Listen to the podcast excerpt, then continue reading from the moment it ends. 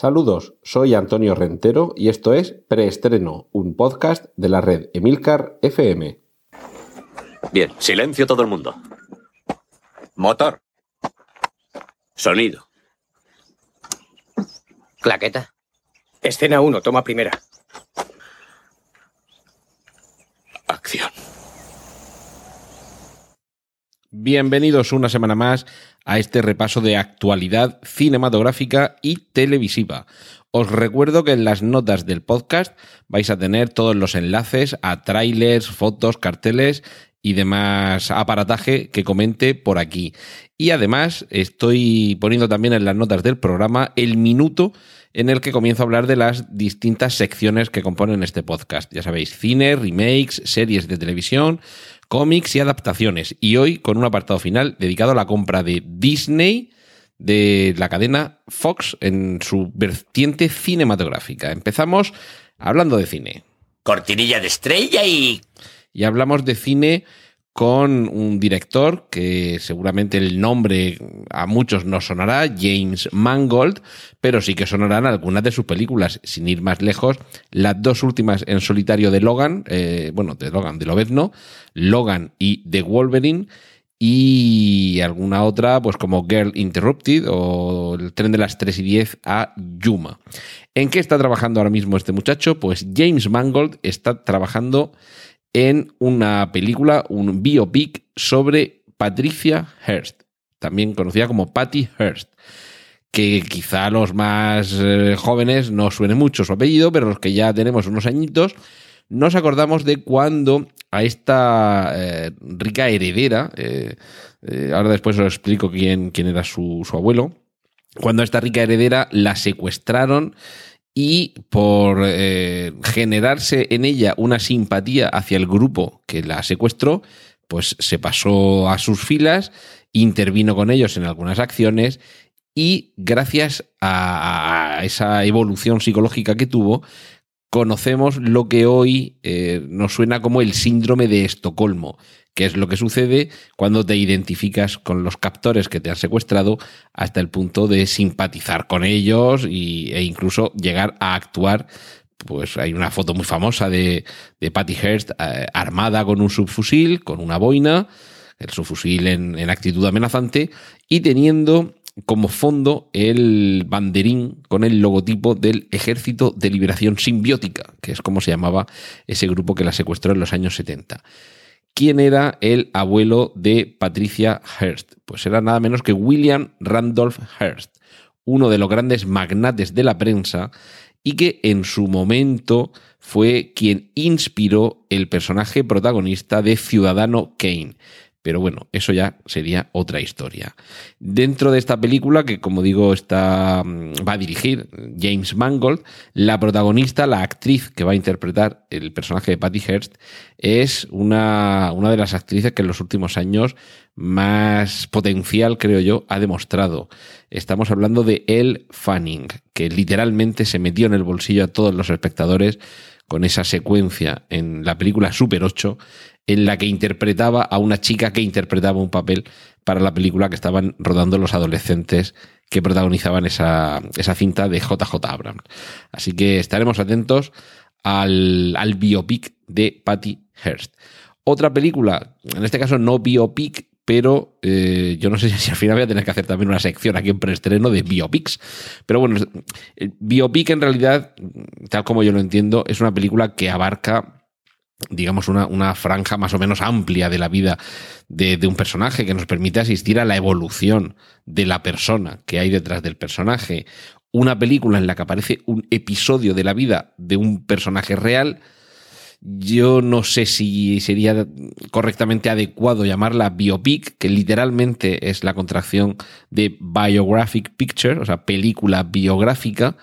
Y sí que es cierto que biografía, esto la, la clase de griegos y acaso la, dejamos para otro día, pero básicamente biografía lo que significa es el dibujo de una vida. Yo entiendo que una biografía eh, abarca algo más que un momento puntual. Pero bueno, es mi interpretación personal y, está sujeta desde luego a, revisión. Pero bueno, continuando con las películas que tienen que ver con la vida de personajes reales, Eh, otro personaje quizás no muy conocido aquí, eh, vamos, por el público en general, me refiero, en, en España o en otros sitios, puede ser Walter Cronkite, un famosísimo presentador de noticias estadounidense, especialmente famoso en los años 60, y que fue quien dio la noticia al mundo, es decir, es la memoria viva de quienes en directo vieron por televisión la noticia que anunciaba el asesinato de John Fitzgerald Kennedy.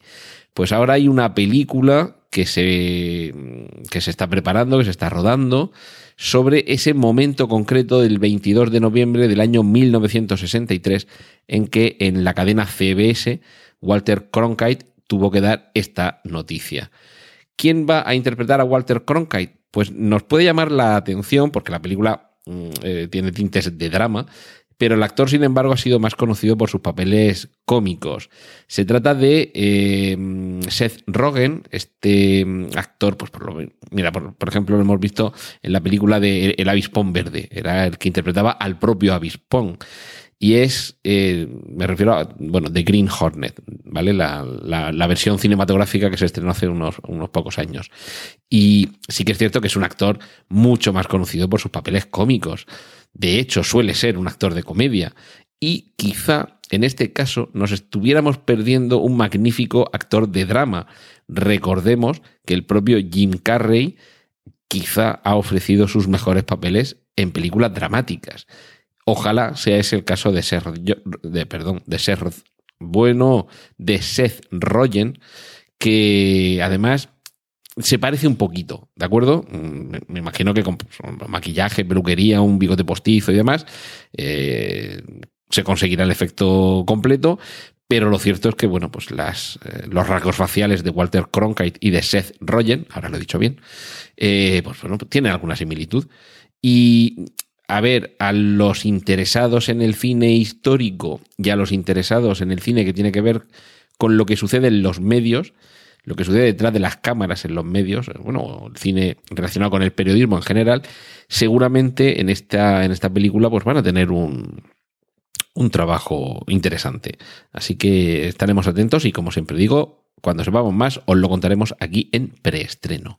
Y lo que sí os podemos ya enseñar es el tráiler, recordad, las notas del, del, podcast están todos los enlaces a todos los trailers, de la nueva película de Clint Eastwood, titulada en inglés de 1517 to Paris, que sería algo así como el tren de las 1517 a París.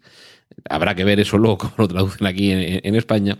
Lo cierto es que después de su, película Sully y de su película American Sniper, que aquí en España, si no recuerdo mal, se tituló El tirador o el francotirador, en, en American Sniper y en Sully, Clint Eastwood, que se ha revelado como uno de los últimos directores clásicos de cine que queda en Hollywood, nos contaba historias de personajes reales que habían luchado en, en el caso de American Sniper, del francotirador, pues un, el francotirador que más, que más mm, éxito había tenido en su, en su misión, acabando con los, bueno, pues con los designados como enemigos por parte de su país, que para eso estaba el hombre en el ejército. Y, y en Sully, pues también era un personaje real que en este caso lo que había luchado era contra todo un sistema que le acusó, a pesar de que al eh, aterrizar o amerizar con, con, su avión en el río Hudson, salvó al pasaje, pero bueno, pues había una controversia sobre los eh, sobre la seguridad en aquel vuelo, ¿de acuerdo? Era, en cualquier caso, la historia de dos luchadores individuales contra todo lo que había alrededor. Y también, en cierta forma, dos héroes, ¿de acuerdo? Pero en el caso de esta película, lo que tenemos son dos héroes dentro de la misma película y también basado en, en, hechos reales. Eh, si recordáis, en el año 2015 hubo un tren que viajaba de Bruselas a París, donde un terrorista del ISIS eh, subió a bordo armado con un AK-47, el Automatic Kalashnikov 47, eh, que no sé cómo se dice en ruso. Y bueno, llevaba una pistola, un cuchillo, un cúter y bueno, munición suficiente, atentos, para haber acabado con la vida de hasta 500 personas. Es decir, que llevaba 500 balas. Ya tenía que tener mucha puntería para que cada bala fuera un muerto. Pero bueno, la cuestión es que había, bueno, he dicho dos, perdón, tres. Había tres chicos americanos que además, eh, si no recuerdo mal, eran eh, militares que estaban, que estaban de viaje y que cuando vieron el percal del asunto, bueno, pues se abalanzaron sobre este hombre, lo redujeron. En fin, en cierta forma, algo parecido a lo que se nos contaba en United 93, aquella película sobre uno de los vuelos del fatídico 11S que, no impactó contra las Torres Gemelas, fue el, avión que se estrelló en un, campo, pero en este caso, afortunadamente, se pudo reducir al, terrorista. Y, esto es lo que nos va a contar de 1517 to Paris, o bueno, tren de las 3.17 a París. Y como digo, de esta película sí que tenemos un tráiler y, ya por lo menos nos podemos hacer una idea de por dónde va la nueva película de Clint Eastwood. Cortinilla de estrella y... Y pasamos a la sección de remakes, secuelas, reboots, spin-offs y otras hierbas y matujos. Vamos a tratar de ir rápido, que aquí hay material. Esta sección cada vez es más, eh, más pesada. Vamos a ver, rápido. La película, recordad que hablamos que Tarantino, eh, Quentin Tarantino, tenía una idea para una película de Star Trek y parecía que le habían dado luz verde. Hay un grupo de guionistas que ya está trabajando, que según tengo entendido, se han reunido eh, tres guionistas, van a tratar de mm, elaborar la idea inicial de Quentin Tarantino y a partir de ahí mm, habrá algún guionista cuya idea se descarte y alguno cuya idea se quede. Es decir, esto es un poco tipo los concursos, ¿no? Y bueno, la cuestión es que Tarantino insiste, y es posible que se le conceda, que la calificación de la película sea para mayores de 18 años. Esto quiere decir escenas de, de violencia, como no hemos visto antes en, en la última frontera, y seguramente pues también eh, uso de palabrotas, eh, bueno, lo habitual también en, en Quentin Tarantino, eh, y, yo me imagino que alguna, alguna teta, o sea, en fin, una película de Tarantino sin alguna teta por ahí, no es que sea el destape del cine español de los años 70, pero de vez en cuando se ha visto por ahí alguna anatomía femenina ligerita de ropa, es posible que algo de eso también suceda en esa Star Trek tarantiniana, en la que, por cierto, y otra noticia adicional sobre ella, Patrick Stewart, que ya dijo, por lo visto hace muchos años, que jamás se volvería a, meter en la piel de Jean-Luc Picard, pues claro, ante la perspectiva de trabajar con Quentin Tarantino, ha dicho que sí, que aquí sí, que aquí, aquí sí que me apunto, que hombre, Jean-Luc Picard puede volver si es Tarantino quien está detrás de las cámaras. Anda que no sabes tú nada, Patrick Stewart. Bueno, quien también es eh, una mujer muy avispada es Kathleen Kennedy, tradicional productora que nos ha hecho felices por ayudar a que lleguen a buen puerto la mayoría de las películas de Steven Spielberg y también de mm, George Lucas. Después de ver Thor Ragnarok, y después de que, bueno, Taika Waititi, que es el director neozelandés responsable de esa película, haya demostrado que es capaz de manejar un gran presupuesto, de integrarse dentro de un universo cinematográfico preexistente y además dotarlo de un equilibrado sentido del humor sin olvidar la parte de acción, pues Kathleen Kennedy literalmente ha dicho que quiere que Taika Waititi dirija una película de Star Wars que me parece una noticia magnífica, que estoy convencido de que Taika Waititi es más que posible que diga que sí, y esto enlazo con otro rumor, y es que se despierta el dormido rumor sobre la película en solitario de Boba Fett. Mm, vamos a ver, Boba Fett, el hijo de Jango Fett, el actor que interpretó a Jango Fett en los episodios 1 y 2, si no recuerdo mal, era también de origen, creo que neozelandés, no me acuerdo bien ahora del, nombre del actor, pero creo que era también de origen neozelandés.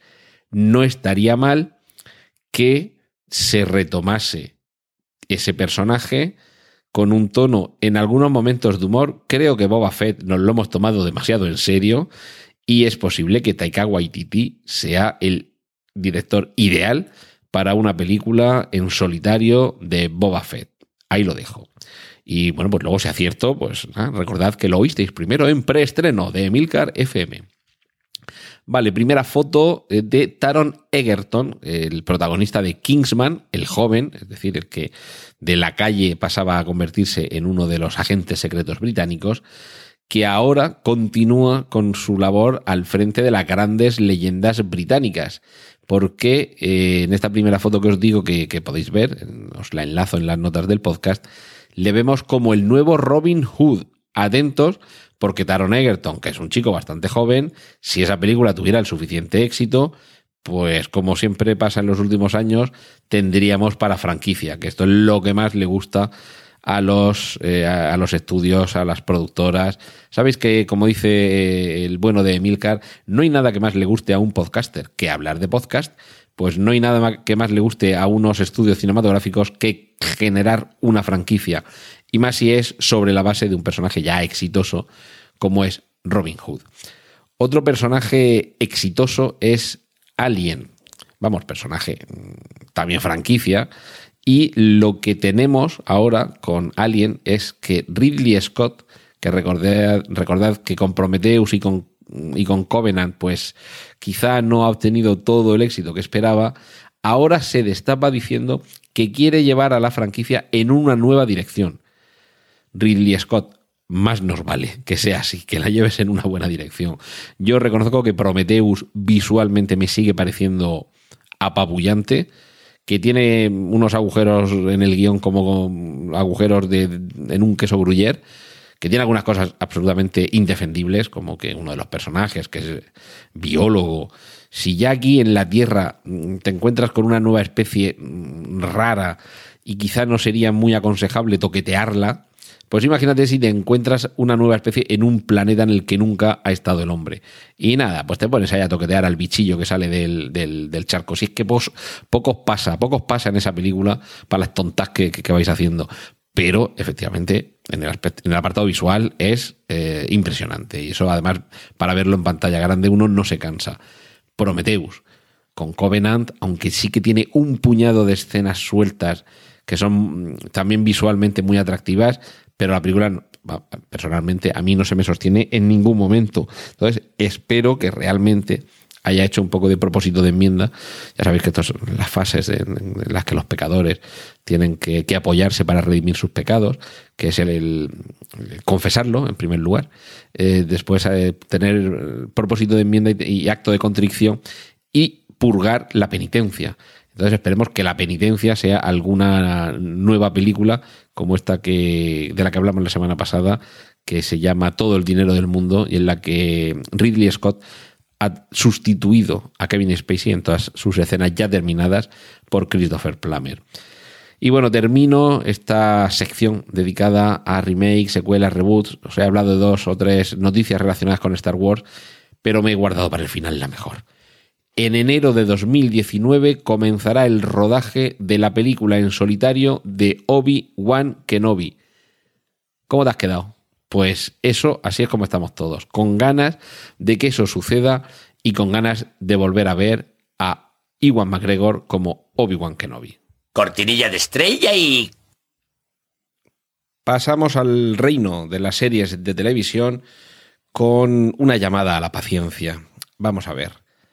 Juego de Tronos no llega hasta 2019. Stranger Things, temporada 3, no llega hasta 2019.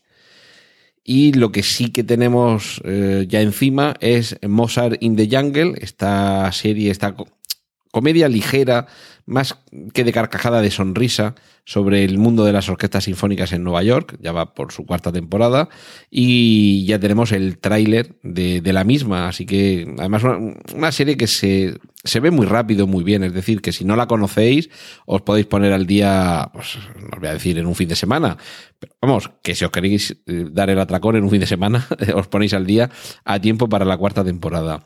Se ha confirmado también la segunda temporada de Big Little Lies, una de las series, creo yo, que revelación de este año, con un magnífico plantel de actrices y con una historia creo que muy bien planteada, muy bien desarrollada y muy, buen eh, muy bien resuelta, algo que no es habitual. Y sí que es cierto que, bueno, veremos a ver en esa segunda temporada por dónde, por dónde va el conflicto porque desde luego el conflicto que, con el que terminaba esa, bueno, lo que hasta ahora era una, una, miniserie, no, no se sabía si había una vocación de que hubiera más temporadas, pues era un conflicto bastante, bastante intenso. Y quien volverá, y todavía sin fecha, pero ya iremos anunciando cuando sepamos eh, más detalles, es Sabrina, la bruja Sabrina.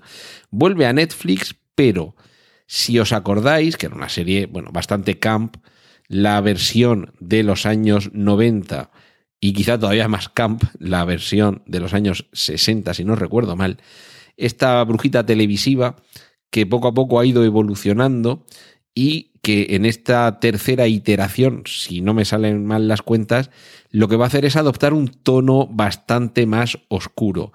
No sé si llegarán a convertirla casi en un personaje de American Horror Story, pero a mí me parece que va un poquito más por, por, esos derroteros lo que quieren hacer con ella y realmente mal del todo no me parece porque lo cierto es que ese tipo de tono en este tipo de personajes y de, y de, y de tramas tiene bastante aceptación en, entre el público juvenil, que es al que creo que va a ir dirigida esta serie.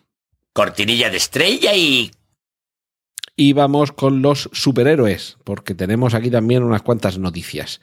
Eh, rápidamente, Hugh Jackman, otro que podría hacernos como Patrick Stewart con Jean-Luc Picard, un Sean Connery. Es decir, aquello de nunca digas nunca jamás, y que al cabo de los años de decir jamás volveré a ser James Bond, volver a aparecer en una película, aunque no sea, digamos, de la cuenta de las canónicas o de las oficiales. En este caso, Hugh Jackman, que siempre ha dicho que le hubiera encantado ver a Lobezno eh, mano a mano o, o frente a frente con los Vengadores, claro, conocedor de la noticia que os anunciaba al principio y de la que hablaré un poquito más al final del podcast de hoy, pues ha dicho que bueno, a ver, que yo ya no me veo como Logan, pero que, en fin, que ahora que los personajes de X-Men pueden compartir pantalla en unos pocos años con los del resto del universo cinematográfico Marvel, pues que sí, que yo ya me he retirado, pero, pero en fin, ahí lo deja, es decir, un poco quizá se, se deje querer. Así que no perdamos la esperanza de que algún día eh, nuestro Logan de toda la vida, Hugh Jackman, vuelva al cine y además rodeado del resto de personajes de Marvel. Tenemos también tráiler y fecha de estreno de Alita, Ángel de Combate, un tráiler espectacular, visualmente alucinante, producción de James Cameron y dirección de Robert Rodríguez, es decir, esto es por la puerta grande, con gran presupuesto. Y ved el tráiler, si no lo habéis visto todavía, y si no conocéis el personaje de eh, Battle Angel Alita, que es como se llamaba los, eh, el manga eh, original, que bueno, hay manga y hay anime, pero lo que nos faltaba era la versión en imagen real. Pues quizá os llame la atención algo muy particular y es los ojos de Alita. En concreto, que aparecen unos ojos muy desproporcionados, muy grandes con respecto a su cara, pero que claro nos llama la atención porque es eh, imagen real, es decir, es una actriz de verdad, de carne y hueso, es una actriz que, por aquí tengo el nombre y ahora cuando lo encuentre os lo digo, eh, pero que lo cierto es que claro nos va a recordar mucho el aspecto que tienen eh, los dibujos animados femeninos o los dibujos femeninos de, del estilo manga.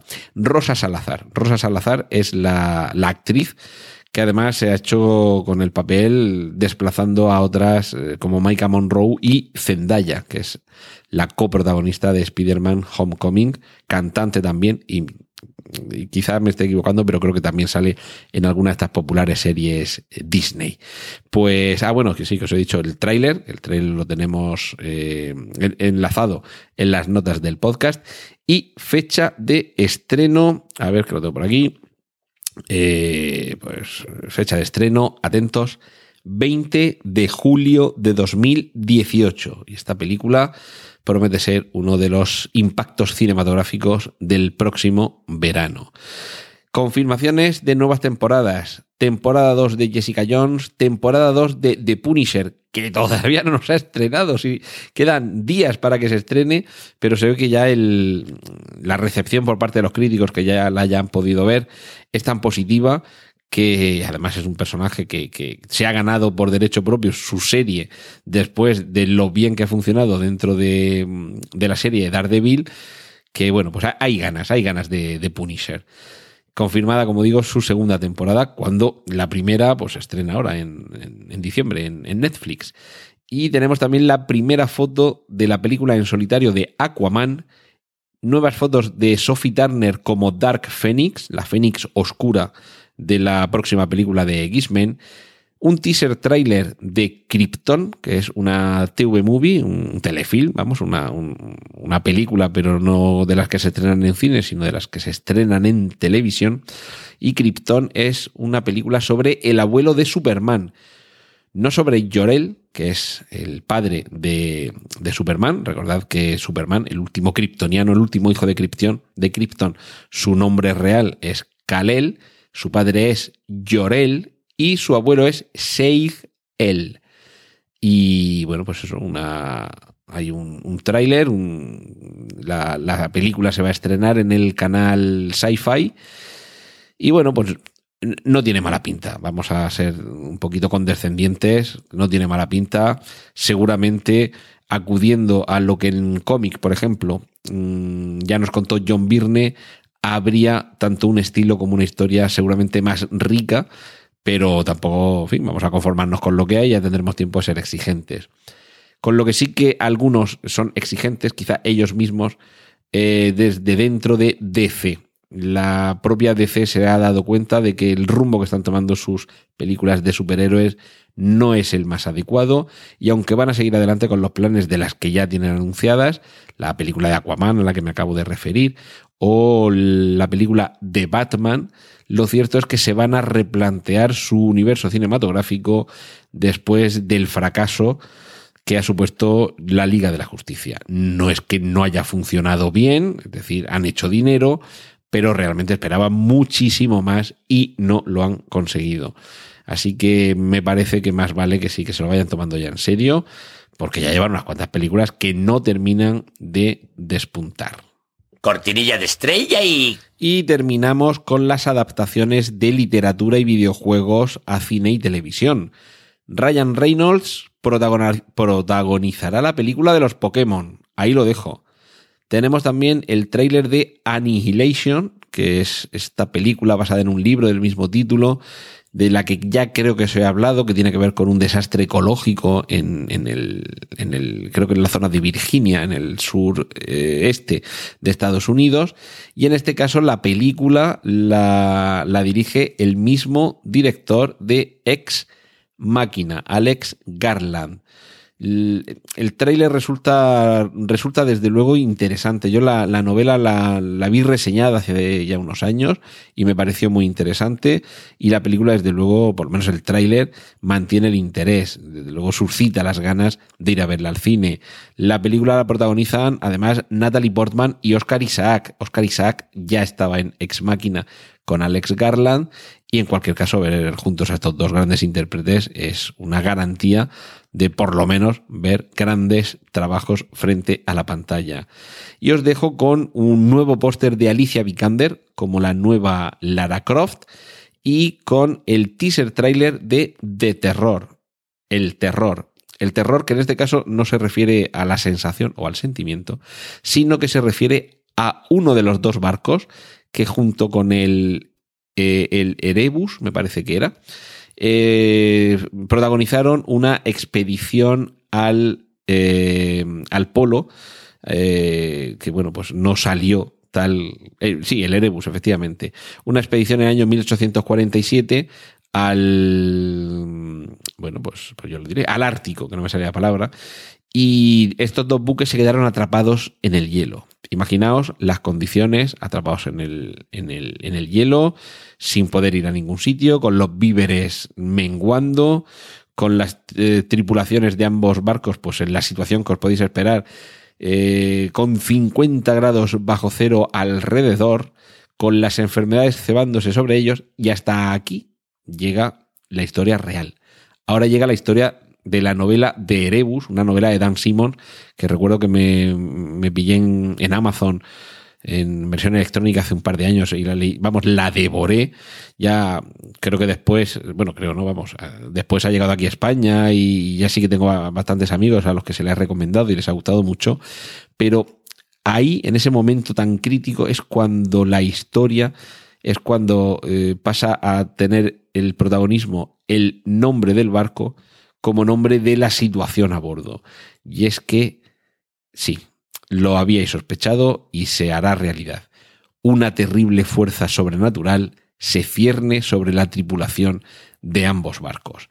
La, la traslación del libro de terror, el terror, llega a la televisión de la mano de la plataforma AMC, sabéis, la misma plataforma que The Walking Dead, y en este caso con un plantel de intérpretes magnífico, Jared Harris, Ciaran Hinds, y, y, bueno, con ellos al frente la película ya merece la pena.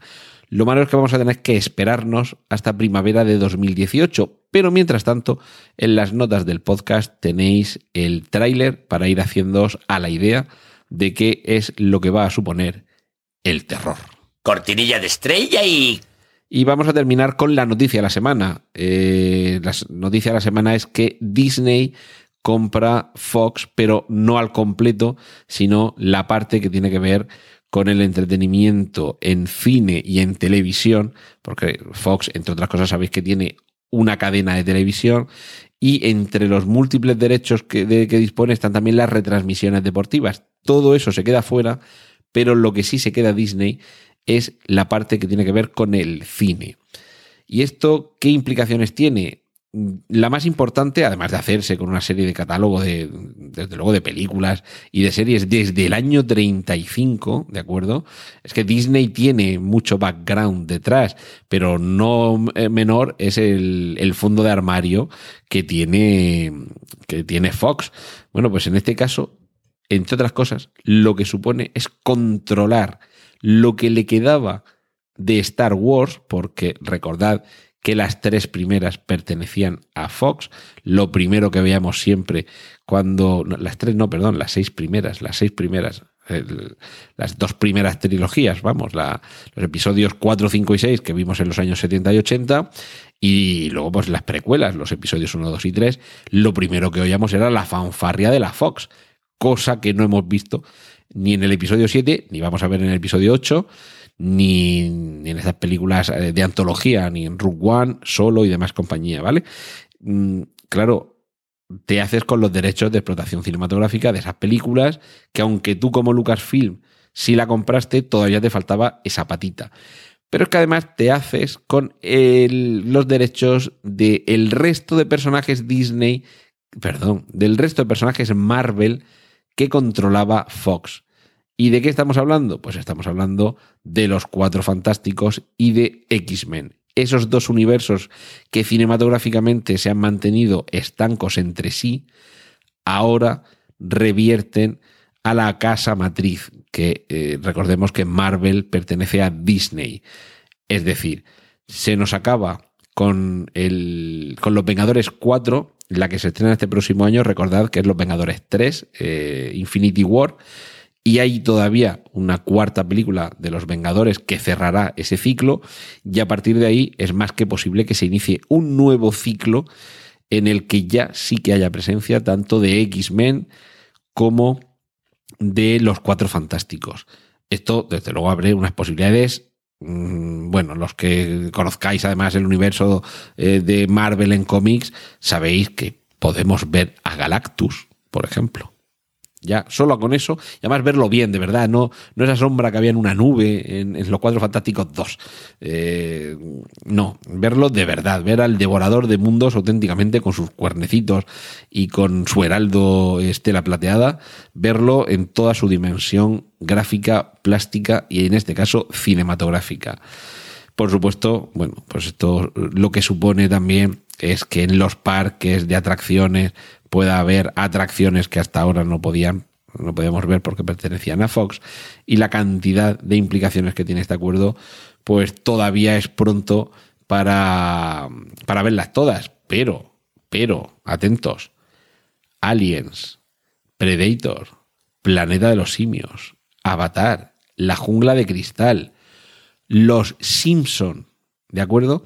Todo eso es parte del compendio cinematográfico y televisivo que de Fox va a pasar a pertenecer también a Disney. Las implicaciones, como digo, estamos todavía rascando en la superficie y recordad que ya os, eh, os, comenté el rumor sobre que el próximo año Disney saca su propia plataforma de streaming de contenidos. Es decir, para que nos entendamos, Disney tendrá su propio Netflix con sus propios contenidos si Netflix se ha hecho lo que se ha hecho, produciendo contenidos ex novo, es decir, la mayoría de las series tan populares ahora en Netflix las ha producido ella para consumo propio, para sus propios usuarios, en un, nada, en cuatro o cinco años, imaginad lo que supondrá tener una plataforma de streaming con todo el catálogo de Disney, de Fox, de Lucasfilm eh, en su haber.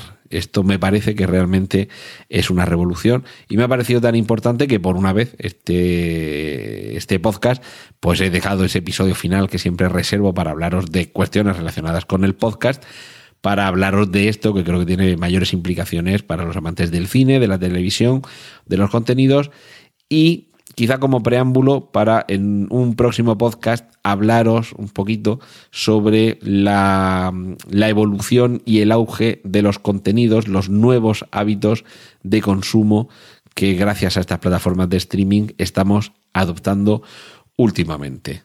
Pero eso será en otro momento y ahora lo que queda es despedirnos hasta una próxima entrega. Esto ha sido todo por hoy en preestreno. Muchas gracias por la atención prestada. Hay disponibles más episodios de este podcast en nuestra página web preestreno.tv y en emilcar.fm barra preestreno, donde aparecen otras formas de contacto y participación y donde esperamos vuestros comentarios. Un saludo de Antonio Rentero y hasta el próximo preestreno. ¡Y corten! Genial, la positiva.